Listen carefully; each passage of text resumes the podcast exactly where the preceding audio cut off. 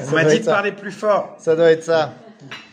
Tov, bah, ça va le faire, non je, Et alors je, crois, je pense que c'est bon.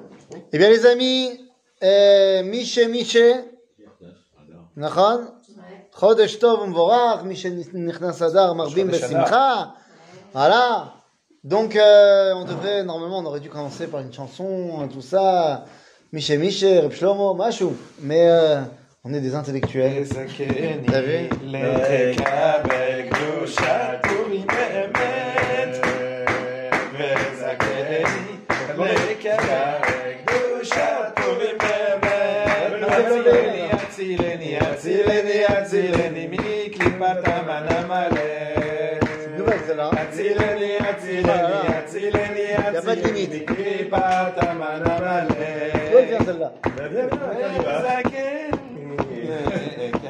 sort bien là Ça sort parfait. Voilà. bon. Alors les amis, Eh, justement. il, il faut innover. C'était parfait. C'est magnifique. C'est magnifique. Et bien justement, euh, pour euh, faire en sorte que Vena Forou ne soit pas seulement un mot, mais qu'on le vive, eh bien aujourd'hui, nous allons faire un cours euh, très méchamé. D'accord? Extrêmement ennuyeux. Le but de ce soir est voilà, de faire un cours ennuyeux comme on a l'habitude. Il va y avoir une polémique là, je sens. Exact. Non, pas du tout. Même pas. Enfin, peut-être à la fin. Peut-être à la fin, faut voir. Mais là, j'aimerais, j'aimerais, on est à deux semaines de Purim. Donc, on a dit ce soir, on dévie de notre étude habituelle. Et on va parler de Purim, on va parler surtout de, euh, du Purim qui est pas marqué dans la Megillah. Donc on va essayer, on va des fois un peu parler de la Megillah, mais surtout, on va essayer de comprendre d'où ça vient, qu'est-ce qui se passe. Et en fait, mon point de départ de notre étude de ce soir, c'est une phrase qui, je vais le dire de manière la plus sèche possible. Euh, moi, j'ai un problème, j'y crois au Tanakh. Alors c'est peut-être euh, une erreur, peut-être que je suis vieux jeu, mais moi j'ai envie de me fier à ce que nos sages disent dans le Talmud, dans le traité de Megillah à la page 14, que Nevoa chez Utzrecha les Dorot Nirteva, mais chez Utzrecha les Dorot le Nirteva. Une prophétie qui sert les générations, elle est marquée dans le Tanakh. Donc ce qui est marqué dans le Tanakh, pour moi, c'est Emet. Et c'est justement parce que c'est Emet que j'ai envie de lui donner véritablement euh, Roche, de tout son sérieux, et de pas prendre l'histoire de Purim comme l'histoire des euh, enfants qu'on raconte au GAN, voire slash à l'école, voire slash à la yeshiva, slash à la ulpena, slash dans les familles et les livrets Torah autour de la table de Purim. C'est-à-dire, j'ai envie de parler d'un Purim euh, vrai, concret, parce que pour moi, les événements de Purim se sont vraiment passés. C'est c'est d'une tristesse épouvantable pour Ils Ils sont restés là-bas. Ah, attends, attends, là t'es déjà, t'es déjà dans, t'es déjà dans la fin de, de la Megillah. Moi, je suis bien avant la Megillah, et donc les amis, je vous propose qu'on commence tout de suite dans le vif du sujet en vous disant, euh, yalla, c'est parti, remettons les choses dans leur contexte. Les amis, ça commence où l'histoire de Purim? Alors là, vous ne vous pouvez pas du tout le voir euh, parce que j'ai sur mon ordinateur. Donc, euh, je vais montrer ici à la caméra. Iné, vous l'avez vu, c'est très beau. En fait, l'histoire commence là. Toi, tu peux voir parce que tu es à côté de moi. L'histoire, elle commence là. Ok? En fait, notre histoire commence à Anshan. Ok? La ville d'Anshan. Bien connue, évidemment, euh, de nos contrées. La ville d'Anshan est située euh, dans le Golfe, euh, en Asie mineure, la ville d'Anshan. Et tout commence en moins 650. Il y a Hasra. Moins 650, on est encore à l'époque du Baït Rishon, du premier Beth Amikdash à Jérusalem. Eh bien, là-bas, il y a un monsieur qui va se lever et qui va créer le premier royaume de Anshan. Il s'appelle Achmanish. Beau. Très très beau gosse, Achmanish. Règne en moins 650 à Anshan. Hein C'est intéressant. Sauf que, bon, tu vas me dire, ok, mais ça ne m'intéresse pas. T'as raison. Mais par contre, son fils règne après lui. Et là, ça devient plus intéressant. Puisque son fils règne en moins 600. Ok. Et il s'appelle Koresh Harishon. Non, non, non, fais pas ça. Je t'ai vu lever les yeux vers le ciel comme si ça t'évoquait quelque chose. C'est pas lui. Ok? Toi, celui à qui tu penses, c'est Koresh Hasheni. Hein? Là, on parle de Koresh Arishon, Cyrus 1. Ah, c'est lui qui a donné l'autorisation. Du tout, C'est celui, c'est du tout. c'est celui- C'est celui que tu connais pas. Non, c'est c'est peut-être à lui qu'on fait, Non, non. fait allusion le, le- que fait allusion le prophète. quand Non, dit, non, vous allez avoir un non, non, non, non, non, non, je vous dis, personne ne le connaît celui-là. Non, vraiment. Mais c'était le Richon. C'était le Rishon, fallait bien qu'il y en ait un qui soit Rishon. C'était le Rishon, personne ne connaît, il n'est pas du tout intéressant. Par contre, il règne à Anshan. D'accord, donc toi sur la carte, tu as vu que Anshan c'était là. Il y a un truc qui est loin, mais pas trop loin. Il y a une autre ville, je sais pas si tu la vois ici. Regarde, elle s'appelle Kish, Non, non, non, à côté de Kish. Nippur, Ba- Ba- Babou. Babylone. Babylone. Donc il y a une ville à côté qui s'appelle Babylone. Enfin à côté. C'est pas vraiment à côté, il y a à peu près 1000 km entre les deux, mais Babylone. Ah tiens, ça commence à m'intéresser cette histoire. Pourquoi? Parce qu'au moment où Koresh I règne à Anshan, il y a un autre monsieur qui règne à Babylone, il s'appelle Nebuchadnezzar. Nabucodonosor. Et oui, car Nabucodonosor va arriver pour la première fois à Jérusalem en moins 597, trois ans après l'arrivée de Koresh I au pouvoir à Anshan. En moins 597, Nebuchadnezzar arrive pour la première fois à Jérusalem. Et là, je dis, hop, pas, stop, deux secondes, je m'arrête. Je prends ma Megillah. Parce que je rappelle que moi, mon postulat de départ, c'est que j'y crois à ce qui a marqué dans la Megillah. Et donc, j'ouvre ma Megillah Esther. Et dans ma Megillah Esther, au chapitre 2, verset 5, eh bien, c'est le verset préféré des Ashkenazim. Puisque c'est le verset où on va lire avec les Ta'amim de Tisha B'Av. Donc, c'est le verset préféré des Ashkenazim. Et là, on nous dit, Ish Yehudi Aya Beshushan Abira. Ushmo, Mordechai, Ben Yair, Ben Shimi, Ben Kish, Ish Yemini. Donc, il vient de la tribu de Binyamin. Et là, on te dit, Asher Ogla Imagola, tu vois, tu pleures déjà. Imagola, Asher Ogleta, Im Yechonia, Melech Yehuda. Oh, oh, Imagola, Asher Ogleta, Im Yechonia, Melech Yehuda. C'est en moins 597. C'est à ce moment-là que Nabucodonosor va emmener en exil l'élite de Jérusalem et seulement 11 ans plus tard, il reviendra et il détruira Jérusalem et le Beth Amikdash numéro 1. Mais c'est-à-dire, donc tout ça, ça se passe.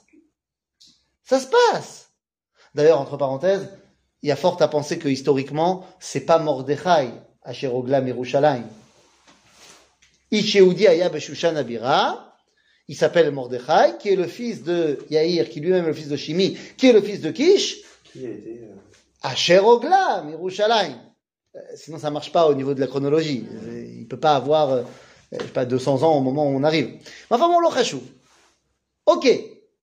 Donc, on a compris. Koresh 1, euh, euh, euh, euh, Anshan, cool. Mais quel rapport avec notre histoire?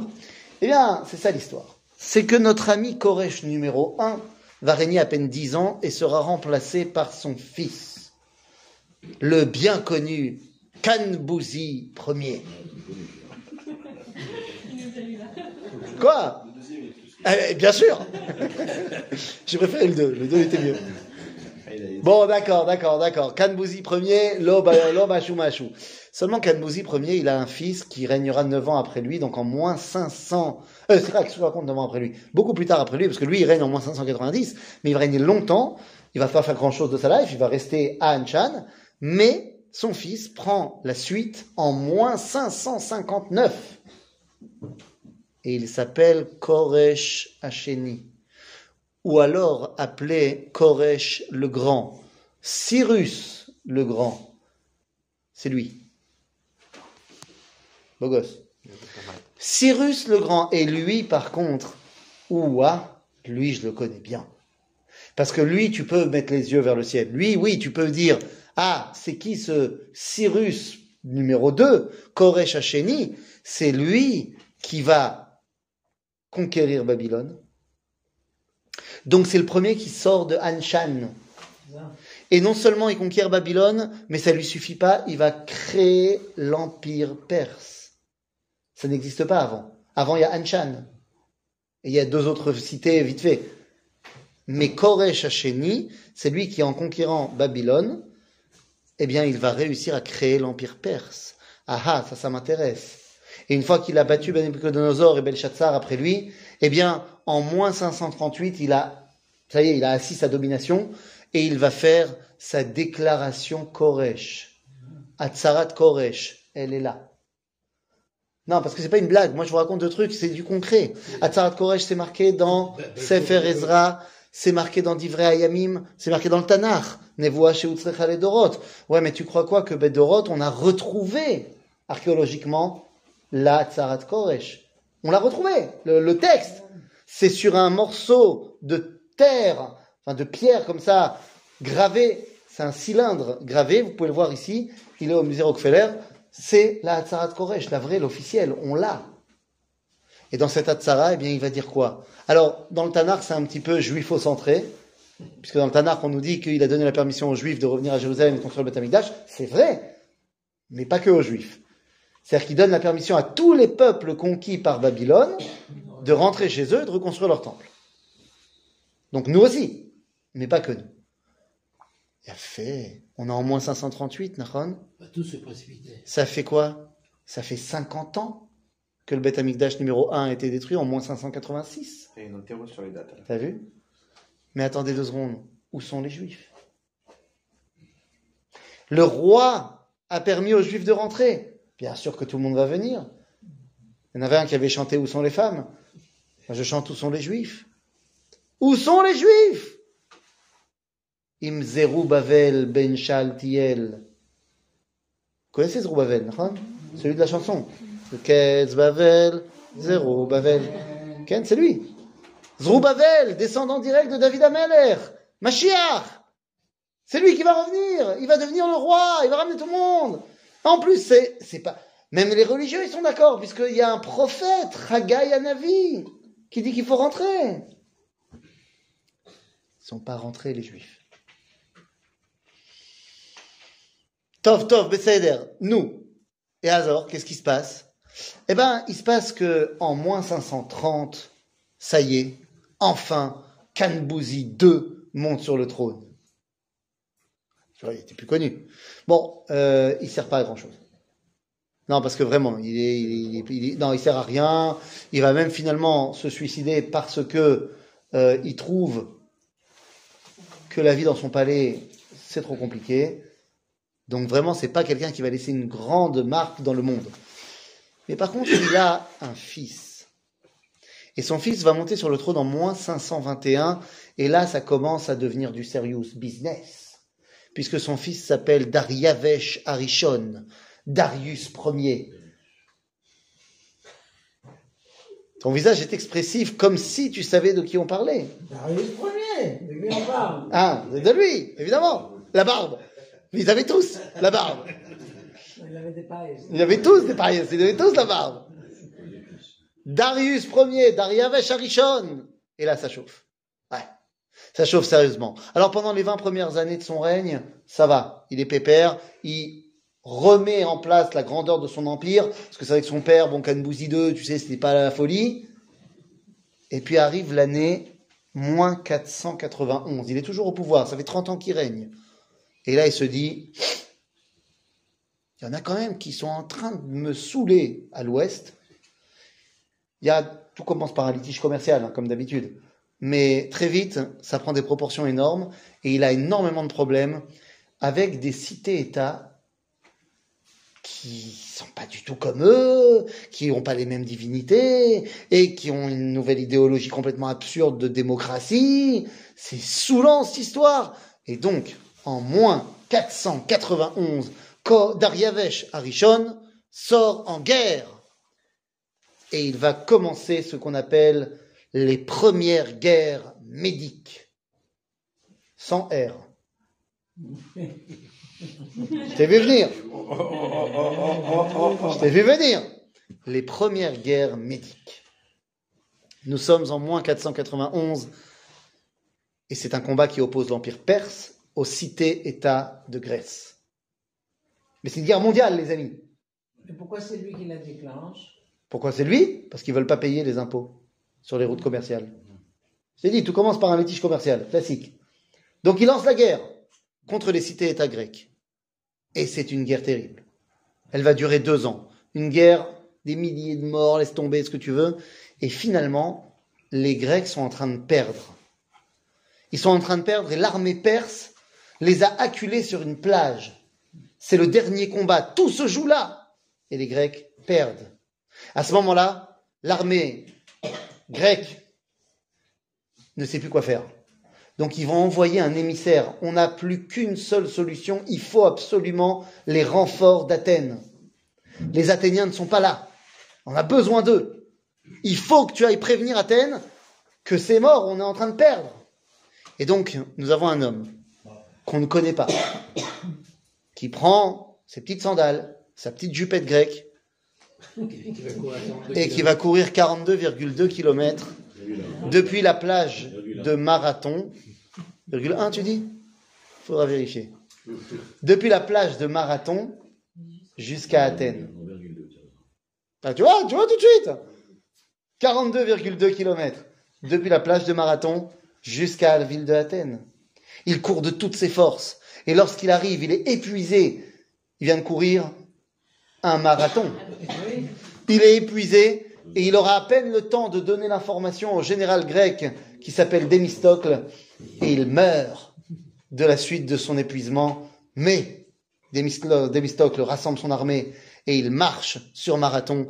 Et quand il arrive, eh bien, tout d'un coup, la tournure de la guerre change et Démistocle prend son arc, sort une flèche, l'encoche, il a la vision directe sur le roi qui ne s'est pas protégé, pensant qu'il est hors de toute atteinte, et Démistocle tire une flèche qui va atteindre directement Darius en plein ventre.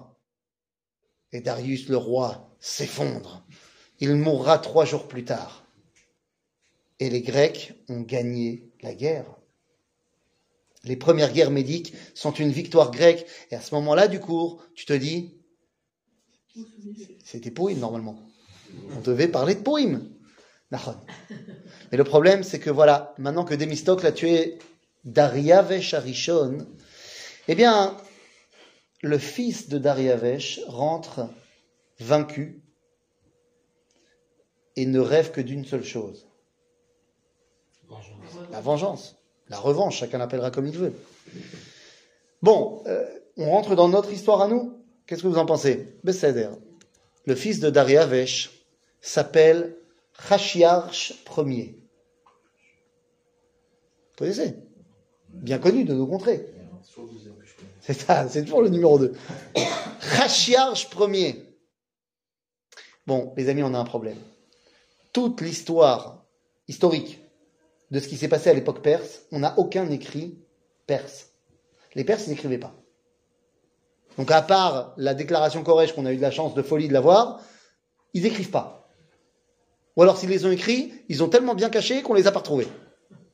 Donc les seules infos qu'on a sur la période perse, c'est d'un grec, de Hérodote. Le père de tous les historiens, Hérodote, c'est lui qui écrit. C'est la même époque.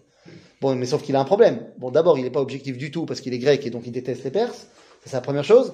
Donc sa vision des choses, elle est complètement euh, biaisée. Mais c'est pas ça le, deuxième, premier problème. Le deuxième problème, c'est qu'il prononce pas le perse.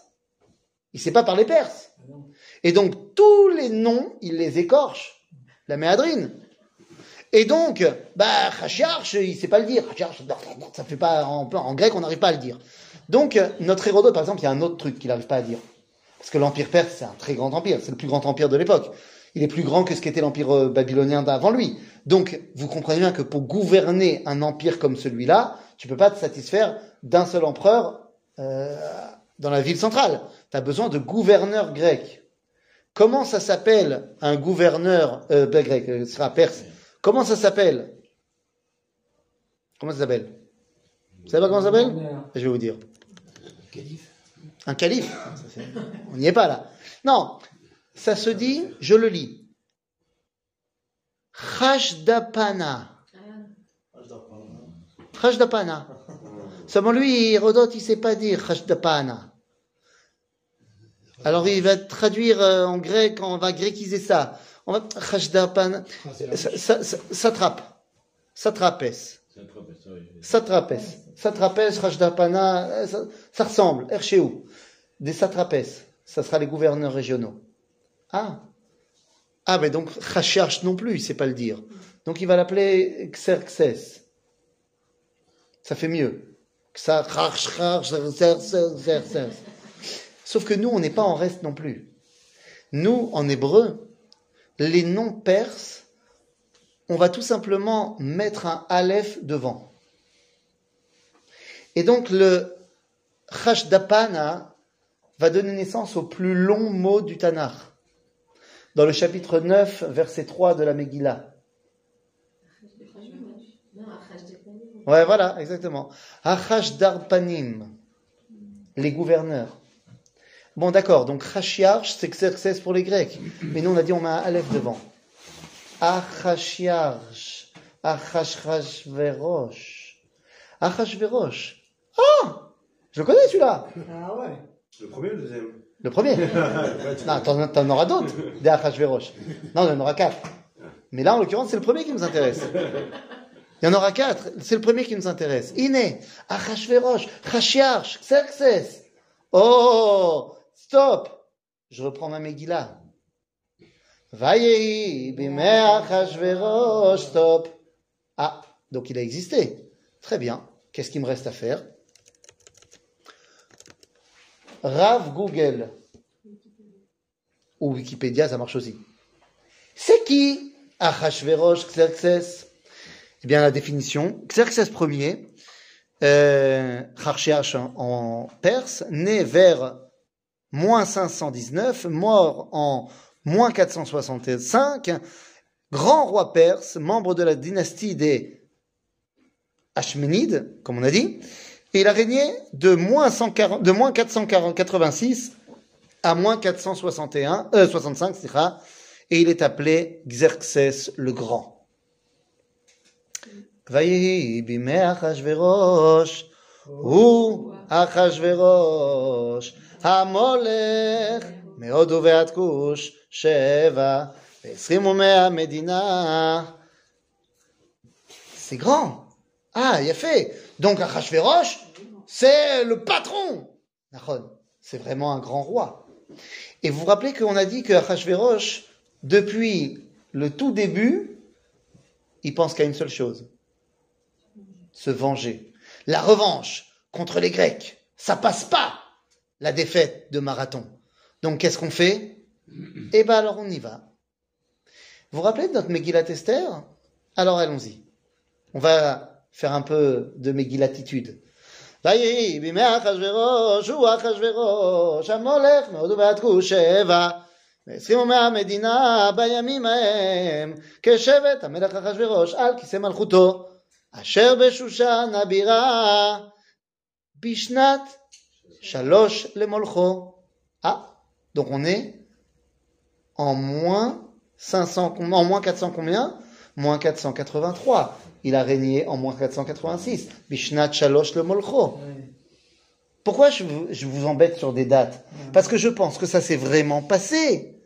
Et donc, qu'est-ce qui s'est passé en moins, 5, moins 483 Ben, elle me dit Mishte lechol Sarah ve'avadav. Comment stop Vous voyez comment les Mishtaot d'Achashverosh il dit, bon, il y avait du vin, qu'il y a une qui date énonès. Attends, tu connais l'histoire. Il dit, bourré, fais venir sa femme. Choum d'avar. C'est pas ce michté-là.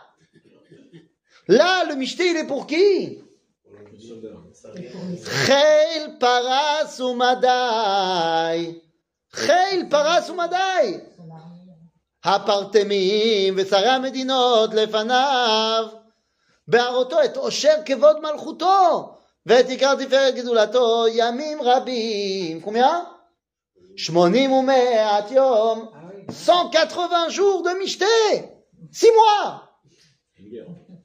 Bah, tu comprends ce qui est en train de se passer Il fait pas du tout des michtaot, il y avait peut-être un petit Bordeaux à la fin du, repas, tu vois, vite fait.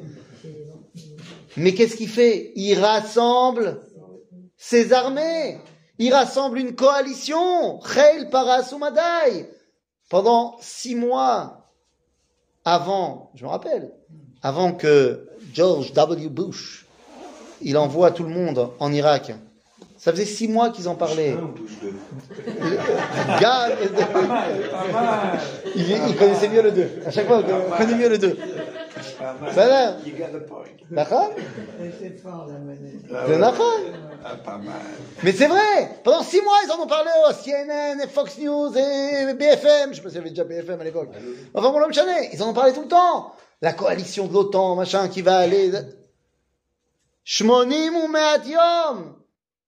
Mishte, pourquoi Le but de Xerxes, la roto et osher kevod malchuto et tikar tiferet gedulato.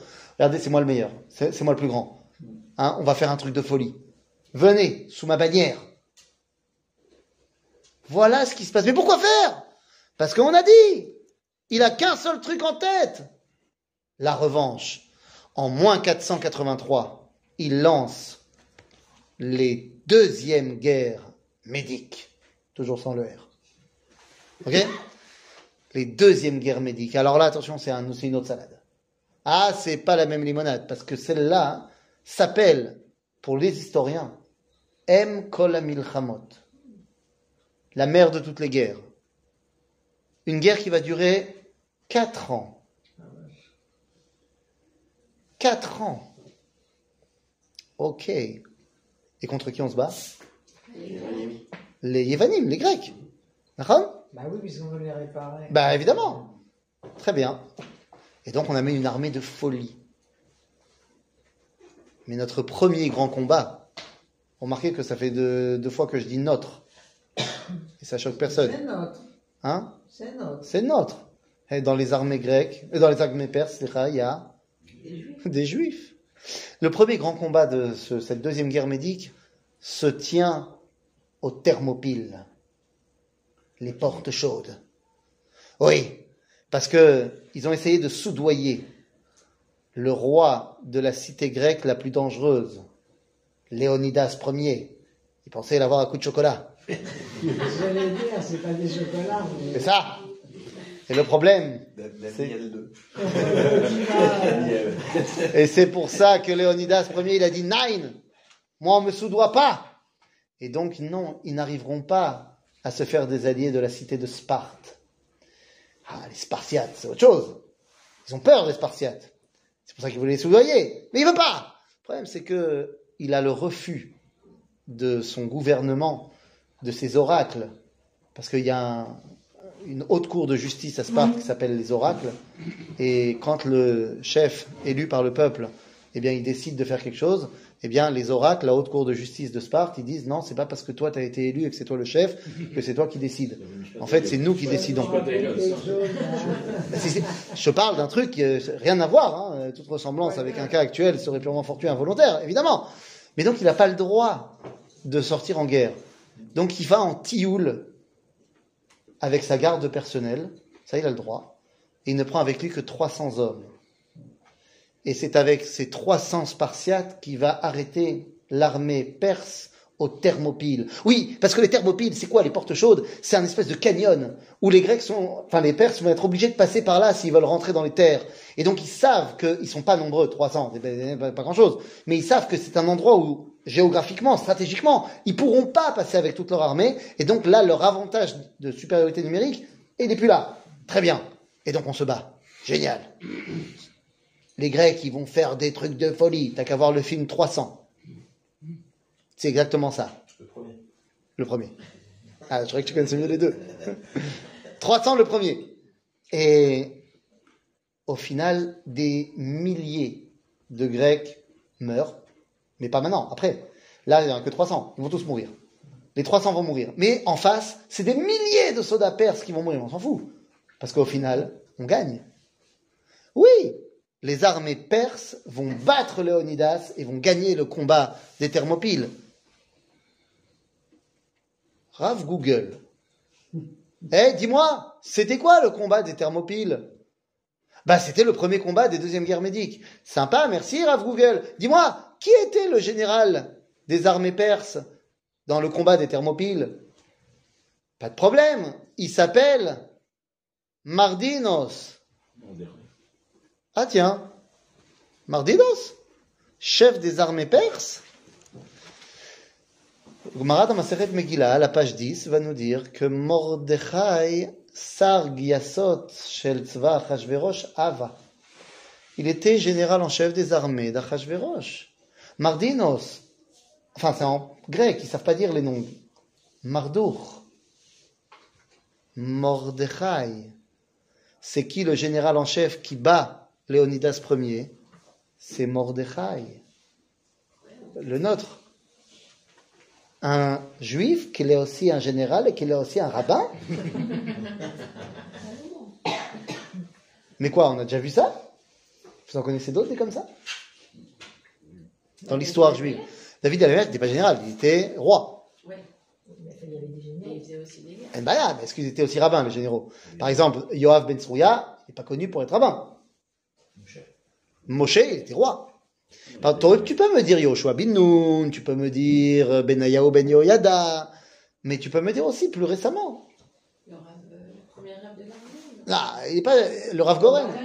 Ah, Le Rav Goren, il n'est pas général de l'armée, c'est pas, il n'est pas non plus général de l'armée. Il était chef des armées. Et il n'était pas rabbin non plus. Il est moitié tout. Tu dis si on fait moitié, plus moitié, machin. de- Shmuel Anagid. Rabbeinu Shmuel Anagid. Il y a mille ans. Un des premiers des Rishonim. Également le Ramatkal des armées de Grenade. Ça existe. Mordechai. Tov, tov, tov. Alors les Perses, ils ont gagné le combat des Thermopyles, d'accord Mais c'est le début de la guerre. Parce que finalement, la mort de Léonidas et des Spartiates vont réunir les cités grecques. Et les cités grecques vont partir dans le deuxième film. Pour, cette fois, la revanche. Et c'est reparti. Et les combats continuent pendant quatre ans. Et finalement, le dernier combat, à Salamine. Un combat terrible. Il y a eu d'abord un combat naval terrible qui va être perdu à Salamine. Et le général perse qui perd le combat s'appelle Memouranos. Memouchan, c'est Aman, qui lui aussi était Sargiasot chez Achashverosh. Mais vous comprenez que Mordechai et Aman, ça les met tout d'un coup sous un autre jour. Et puis attendez, je reviens dans ma Megillah. Parce qu'à la fin des 180 jours de Michté, on nous raconte qu'il a fait un Michté où ils étaient tous bourrés, qui a duré 7 jours. Pour qui?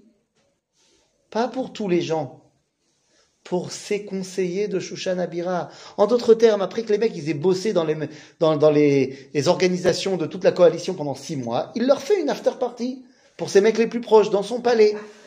Il leur a fait une semaine de vacances avant qu'on parte en guerre. Et là, alors là, ça c'est le michté où euh, tout le monde est, euh, hein? Voilà. Torchon, chiffon, carpette. Sauf que, dans cette... Là? Ah, ça, ça. Bekitsour. Et donc, dans ce michté-là, il y a la fameuse histoire que, bah, j'ai une femme, elle est géniale, super jolie, elle s'appelle, elle s'appelle Rashti. Rashti dans Google. Vashti. Ah, ok, vous savez, on connaît l'histoire, finalement, il l'a fait tuer. Et qu'est-ce qu'on a appris au Gan Que le lendemain matin, il a cuvé son vin, hein, et qu'il a dit, oh, j'en peux plus, il y avait une autre femme. La fin du premier chapitre voit la mort de Vashti dans la Megillah. La fin du deuxième chapitre nous voit la présentation de Esther dans le harem. Et toi, tu te dis qu'il s'est passé, allez, une semaine au mieux. Sauf que dans le deuxième chapitre, on me dit, Bishnat Sheva le Malchuto. Et le premier chapitre, c'était Bishnat Shalosh le Molcho. Qu'est-ce qui s'est passé en le premier chapitre et le deuxième chapitre? La guerre qu'il a perdu. Le combat de Salamine perdu par Aman, Memouranos, ça a été le combat décisif qui a fait perdre Xerxes. Finito la comédie, il a perdu. Dans le premier chapitre, on a l'impression d'avoir l'empereur du monde. Techelet Vachur, Karpaz, hein? 127 euh, 127 provinces Depuis le deuxième chapitre jusqu'à la fin de la Megillah, il sort pas de son palais. Et la seule chose qu'il organise, c'est le concours Miss Shushan. C'est tout. Il est où le grand? Il n'y a plus de grand Xerxès. Il est où l'Empire ottoman après la défaite de la Première Guerre mondiale? Il n'y a plus d'Empire ottoman. Il y a la Turquie. Et tu te tais. Ils sont où les grands empires du Japon? Après la défaite de la Seconde Guerre mondiale Il n'y a plus. Tu te tais, t'es le petit Japon, tu te tais. Après Hiroshima et Nagasaki, tu te tais. Achashverosh, à partir du deuxième chapitre de la Megillah, c'est une histoire qui n'a rien à voir avec le premier chapitre. C'est une histoire à l'interne. Et vous imaginez deux généraux, un qui était couronné de succès, un qui était couronné d'échec, qui rentrent en politique. Toute ressemblance avec des cas actuels, évidemment, serait purement fortuit involontaire, bien sûr. Et alors, Ma, Ma Corée, qu'est-ce qui se passe après ça? C'est mis. En moins 479, Seishnat Shevalem Malchuto. Ça y est. Et là, on fait quoi? Eh bien, Esther, elle va arriver sur le devant de la scène. Mordechai prend un autre tafkid. Et c'est là que maintenant, l'histoire juive, elle commence. Et l'histoire juive de Purim, elle commence à ce moment-là. Avec un peuple juif complètement acquis à la cause perse. Quand tu as fait partie des armées perses pour la grande épopée, que tu as versé ton sang, que dans chaque communauté, on a envoyé les enfants pour la gloire de l'Empire, tu es perse. Vous rappelez que notre euh, Kish, il a été exilé de Jérusalem. Son fils, Shimi, il est né à Babylone. Son fils, Yair, est né à Shushan. Et par euh, un hasard qui n'en est pas un, il a décidé d'appeler son fils Dustin Hoffman, Kirk Douglas, Harrison Ford, Woody Allen, j'en passe, et des meilleurs. Quoi? Jean-Jacques Goldman, Cyril Hanouna, on s'en fout, on va pas le faire tous. Gérard Darmon, on va pas tous les faire, j'en ai déjà parlé. On va pas tous les faire. Mais des amis, Woody Allen, né, vous savez, quand euh, quelqu'un se marie, une jeune femme se marie, qui prend le nom de son mari, on dit, elle s'appelle une né. Bon, mais là, Woody Allen, il est juste Woody Allen, né Königsberg. Ah, c'est autre chose. C'est une autre connotation. Donc, Yair, il a décidé d'appeler son fils Mordechai. Mardor. Mordor. En français, Jésus. Ben oui, Mordor, c'est le dieu principal de la mythologie babylonienne et perse. Donc c'est comme si aujourd'hui on donnait le nom d'une divinité idolâtre de notre époque. Bouddha. Et puis, il y a une fille dans la famille. On lui a donné un nom juif, Adassa. Mais tout le monde l'appelle Esther. Istahar. Astarté. La déesse de l'amour, de la sexualité et des étoiles. Ah bah tiens, en anglais, ça va devenir le mot star. C'est pas une blague. Ça vient de Esther, de Istar. C'est des noms de divinités idolâtres perses et babyloniennes. Ça laisse rêveur quant euh, à l'éducation bnébrakienne que Mordechai et Esther ont reçue. Ah bah si, moi, dans, dans, dans, dans le livre euh, d'un colorier pour ma fille, euh, Mordechai il a un Streimel. donc, euh, donc déjà, déjà c'est sûr, tu comprends Il n'y a pas débat. Hein. Bah, D'après le Talmud, Des membres du monde, Il membre après quand il revient en Israël. Mais Nachon, nous, il peut pas faire Il tchouva On peut pas faire tchouva Il On peut, on peut pas faire tchouva Si. Rabbi Akiva, il n'est pas devenu le plus grand des rabbins, alors que jusqu'à 40 ans, il n'était pas du tout dans, dans l'histoire. Ah, bien sûr, mais on peut aussi penser qu'il a peut-être quand même reçu une éducation. Parce qu'il y avait des gens, il donnait un nom. Il a fait. Mais à la maison, ils Nachon, avaient une éducation. Nachon, tu as raison. L'assimilation, ça se fait pas en une fois. Nachon. Parce que moi, j'aimerais me concentrer maintenant sur, ok, bah, très bien, j'ai tout toute l'histoire de la Megillah, je vais pas te la faire, tu la connais. Et, et- et- et la fille, et machin, lui veut tuer, il veut machin. On la connaît, cette histoire-là. L'histoire d'avant, tu la connaissais pas. Et l'histoire d'après. Parce qu'elle aussi, elle m'intéresse. Ok, on a gagné. Besséder, ils ont pendu Aman. Wouhou, c'est nous les meilleurs. Sauf qu'il se passe quoi après? Eh ben après, il se passe rien. Esther, elle reste mariée avec Achashverosh. C'est fini. Kaasher avadeti, avadeti. Zéou. Elle est perdue pour le peuple juif. Alors ils ont un fils qui s'appelle Dariavesh Hacheni. Ah, Dariavesh Hacheni. Et ce Dariavesh Hacheni, d'ailleurs tu peux voir qu'il a un nez juif. Tu, tu le vois? Hein, tu le vois, il n'y a pas de, y a pas débat. Donc Dariavesh Hacheni, eh bien c'est lui qui va nommer un certain Nehemia comme pacha de Jérusalem, de la Judée. Mazé Pecha, c'est le pacha, le gouverneur. C'est lui le, alors il n'a pas autant de pouvoir que les satrapes, mais quand même. Et il devient le nouveau gouverneur de Judée. Il a fait. Alors qu'est-ce qu'il en est à la mort de Dariavesh Hacheni ben Esther? En moins 404 Où sont les Juifs? Je repose ma question, où sont les Juifs? Rabotai, Ezra et Nehemia sont venus avec 42 000 personnes. C'est pas mal, beaucoup mieux qu'à l'époque de Zerubbabel, mais c'est Kloum. Où sont les Juifs? Rabotai, que les choses soient bien claires. Tous les juifs qui sont restés en Perse se sont assimilés. Tous. Quand je te dis tous, tu vas me trouver un ou deux. Tous. Le peuple juif qui s'est reconstruit, il s'est reconstruit grâce aux 42 000 qui sont rentrés en Israël. Les grands yeshivot de Babylone, c'est plus tard. Oui, c'est après le deuxième temps. Ok? Alors quoi, d'où elles viennent hein? D'où viennent ces yeshivas de Babylone? Non, il y a- fois des. D'abord, d'abord, Babylone va rester un- une communauté euh, extrêmement attirante, extrêmement importante. Donc il y aura toujours des contacts. Des va-et-vient, oui. Et donc, euh, à un moment donné, on va s'installer là-bas. Quand on va partir en exil, on va s'installer là-bas. Il y avait des vestiges de communauté juive. Yallah, on y va. Maintenant, les amis, de quoi on est en train de parler?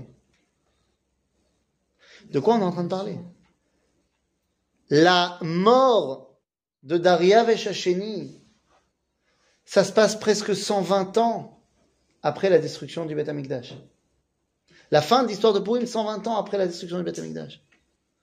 Rabotai, c'était il y a 120 ans, le début du sionisme politique. Là, pour nous. Ils sont où les juifs? Où ils vont les juifs il y a 120 ans? Ils viennent pas ici. Où ils vont les juifs? À la fin du 19e siècle Il y a 1% du peuple juif qui décide d'opter pour l'option Israël. Où ils vont la majorité des autres au début du 20e Alors personne n'appelle ça les États-Unis. Pas du tout. Ils vont tous à Golden Medine. À Golden Medine. Littéralement, l'état de l'or, El Dorado. Oui, ça c'était pour Galout Sfarad, mais maintenant, à Golden Medine. Fadaï. Et je change mon nom de Königsberg en Allen. Et Kirk Douglas et tous ces gens-là. Je vous invite à regarder la chanson sur YouTube. Elle est vieille, elle a 20 ans. La chanson d'un acteur américain très connu, euh, Adam Sandler. Un juif. Et il fait une chanson pour Hanouka. Ça s'appelle The Hanouka Song. Si vous regardez sur YouTube, ou c'est en anglais, où il dit, euh, voilà, comme moi, que- comme beaucoup d'autres juifs, euh, pendant la période de Noël, je me sentais tout seul. Alors, euh, pour aider à supporter cette période, et peut-être il y a des petits juifs qui me regardent, qui se sentent tout seuls, eh bien, je vais faire une chanson où je vais divulguer tous les noms de mes amis dans le showbiz qui sont juifs comme vous et comme moi. Et il passe toute la liste.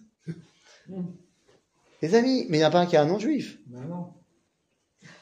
On part pour la Golden Medine. À. La première chose à faire, c'est de changer son nom.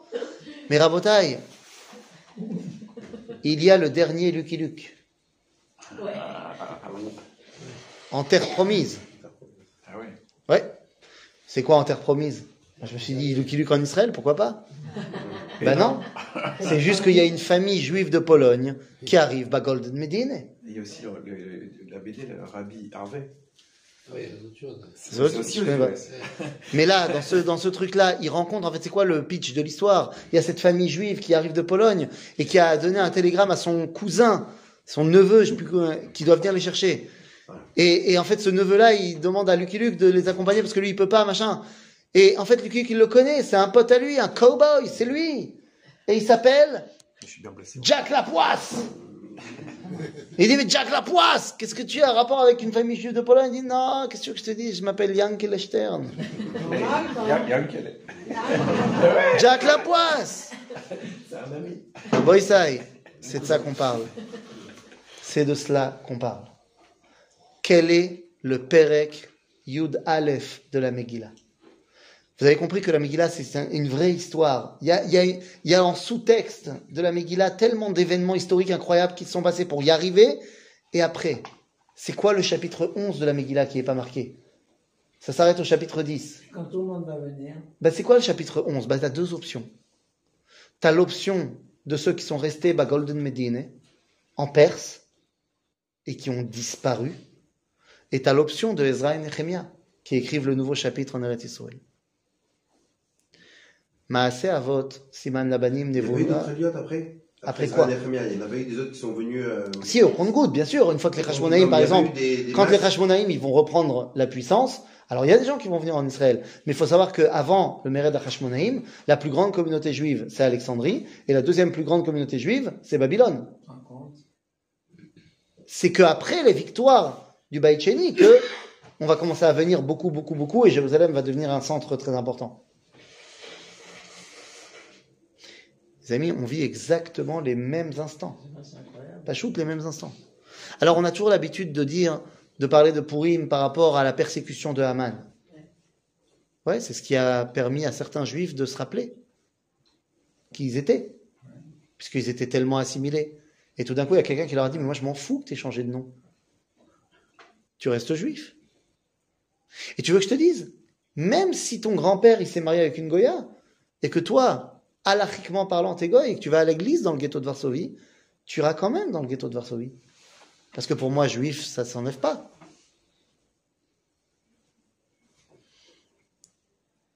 Je me rappelle que j'ai parlé de ça déjà l'année dernière. Et l'année dernière, on était au début de la guerre en Ukraine. C'était juste au moment comme ça de pourri machin. Et il y a eu les images où on a sorti les siffrets Torah de la grande synagogue de Kiev et tout le monde s'est ému sur les réseaux. Non, les Bonoshel Olam, mais qu'est-ce que tu fais à Kiev?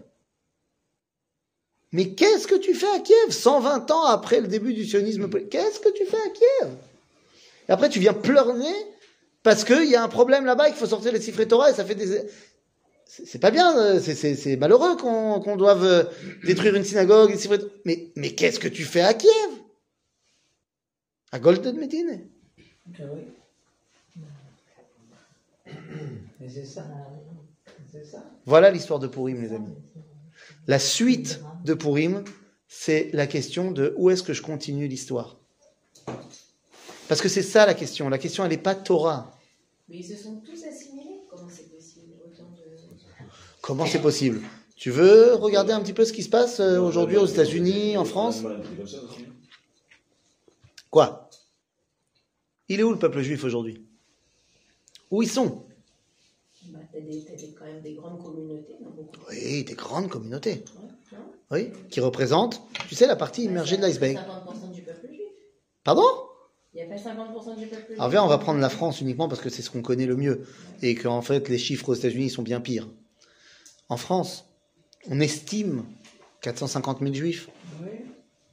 Parmi ces 450 000 juifs, on estime que à peu près 100 à 150 000 font partie du cercle 1. C'est-à-dire du mec avec les péotes jusqu'au mec qui vient à Kippour à la, synagogue une fois par an. Ça, c'est le cercle 1. Je te raconte pas ceux qui sont inscrits à l'école juive. Le cercle 2, c'est du mec qui vient une seule fois dans l'année au mec qui vient pas mais qui a une concession pour être enterré dans un cimetière juif. Tu peux rajouter 100 000. Donc ça veut dire quoi? Ça veut dire que c'est pas la moitié qui sont assimilés. Maintenant, il y en a 250. C'est t'en as 50, t'en as 250 000 qui savent même pas qu'ils sont juifs. T'en as encore dedans 100 000 qui se veulent juste se faire enterrer comme un juif. Tu me diras c'est mieux que rien. Et dans les 150 000 proches, t'en as près de la moitié qui sont pas proches. De quoi on parle? Aux États-Unis, c'est bien pire. Tu ne peux pas garder ton identité sur le long terme là où on te demande de t'appeler Eric. Ben oui, il y a un juif aujourd'hui qui prône qu'il faut s'appeler Eric. Ah, Qu'est-ce que je te dise? Tu penses qu'à l'époque, euh, c'est-à-dire un peu avant Purim, les communautés juives qui étaient en Perse, elles étaient religieuses comme aujourd'hui on imaginerait euh, certaines communautés en France qui sont Non, absolument pas. pas religieuses. Absolument pas. Donc ça peut-être que c'est- ça se compare. Mais elles avaient tout lâché. Ok, donc ça se compare pas alors. Mais elles avaient tout lâché. Bien sûr que ça se compare pas. Tu sais pourquoi ça se compare pas? C'est pire aujourd'hui. Tu sais pourquoi? Le temps. Elles avaient tout lâché en Perse. Mais elles étaient depuis combien de temps en exil? 70 ans. Alors en 70 ans Parce qu'ils ont tout lâché, ça a créé déjà un grand problème. Mais elles avaient 2000 ans Mais là aujourd'hui, avec 2000 ans, il reste quand même des communautés très religieuses. en Oui, il reste des communautés très religieuses. C'est la partie, je le répète, émergée de l'iceberg. La partie immergée de l'iceberg, qui est l'essentiel du peuple juif, il est assimilé. Le combat de notre génération, c'est contre l'assimilation, c'est pas contre euh, la Brit Mila. Mais ces communautés religieuses, elles se sentent à l'abri. parce qu'elles Bien sûr. C'est vrai que les gens qui sont pas religieux, ils Ah s'assimilent, mais non. Nachon, t'as raison. Kish, Shimi, Yair, Mordechai. C'est-à-dire, à Nachon, là, la communauté, elle est encore religieuse. Kol hakavod. Dans une, deux, trois, quatre générations. Yesh be'ivrit, on dit, Yesh mishpachat hashomrim. Euh, Le Rav Shaki disait tout le temps. Yesh mishpachat hashomrim. יש בדור הראשון, יש שומר תורה ומצוות. בדור השני, הוא הופך להיות שומר מסורת. בדור השלישי, שומר הצעיר, ובדור הרביעי, שומר משקל. mais, mais en vrai, on, on est là, quoi. Alors oui, il y a des communautés encore très orthodoxes et très... Et en fait, il y a aussi, euh, moi je vois un peu l'inverse, parfois, c'est que il y a beaucoup de parents qui sont euh, complètement assimilés, et la jeune génération, celle qui vient après, ils cherchent à retrouver le judaïsme. Amen. Et, grâce à ça, on peut aussi leur redonner le chemin hein, de la terre d'Israël. C'est vrai. Parce qu'ils veulent, ils sont en recherche de, de, de, de, de émettre, en recherche de sens. Oui. Recherche de sens. oui. Donc tu veux lui donner un sens. Ça a l'air. Alors, il y a Shabbos. Ah, très bien. Pourquoi c'est important Shabbat? C'est marqué dans la Torah. Ah. Ah, mais marqué aussi euh, Eretz Yisraël. Ah, ok. Mais c'est vrai qu'on en voit quand même, moi, enfin moi, euh, je sais qu'à Paris, j'en vois quand même beaucoup qui reviennent par on est dans la génération de la Géoula. C'est normal. Voilà, ouais. C'est normal. Bien sûr, heureusement. Mais le but du jeu, c'est qu'ils reviennent aussi, qu'ils reviennent. C'est un tout. Et donc on en est là. La question de la suite de Purim, c'est où tu continues l'histoire de Purim. C'est vrai.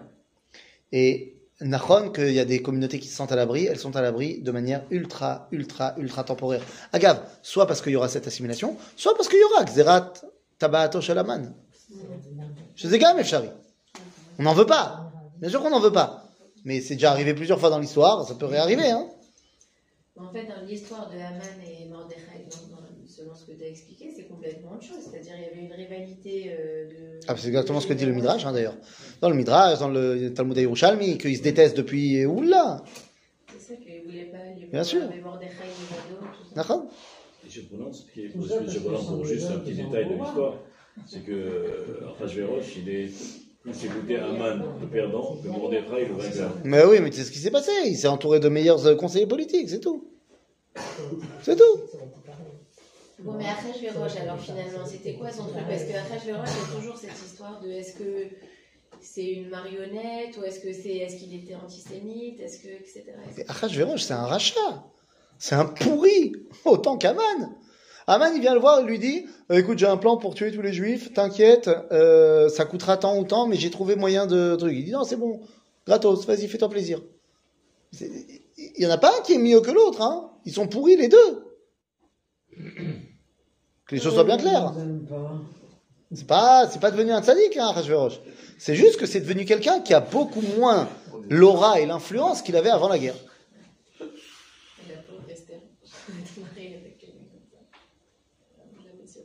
C'est-à-dire Donc, euh, ben, Mimaem Bazman Hazeh, Bezrat Hashem, euh, nous vivons la génération qui est en train d'écrire le chapitre 11, 12, 13, 14 de la Miguel Esther pour euh, Beret Israël. Et on va reconstruire le Beth Amikdash, Veillez Tov, Amen, Amen.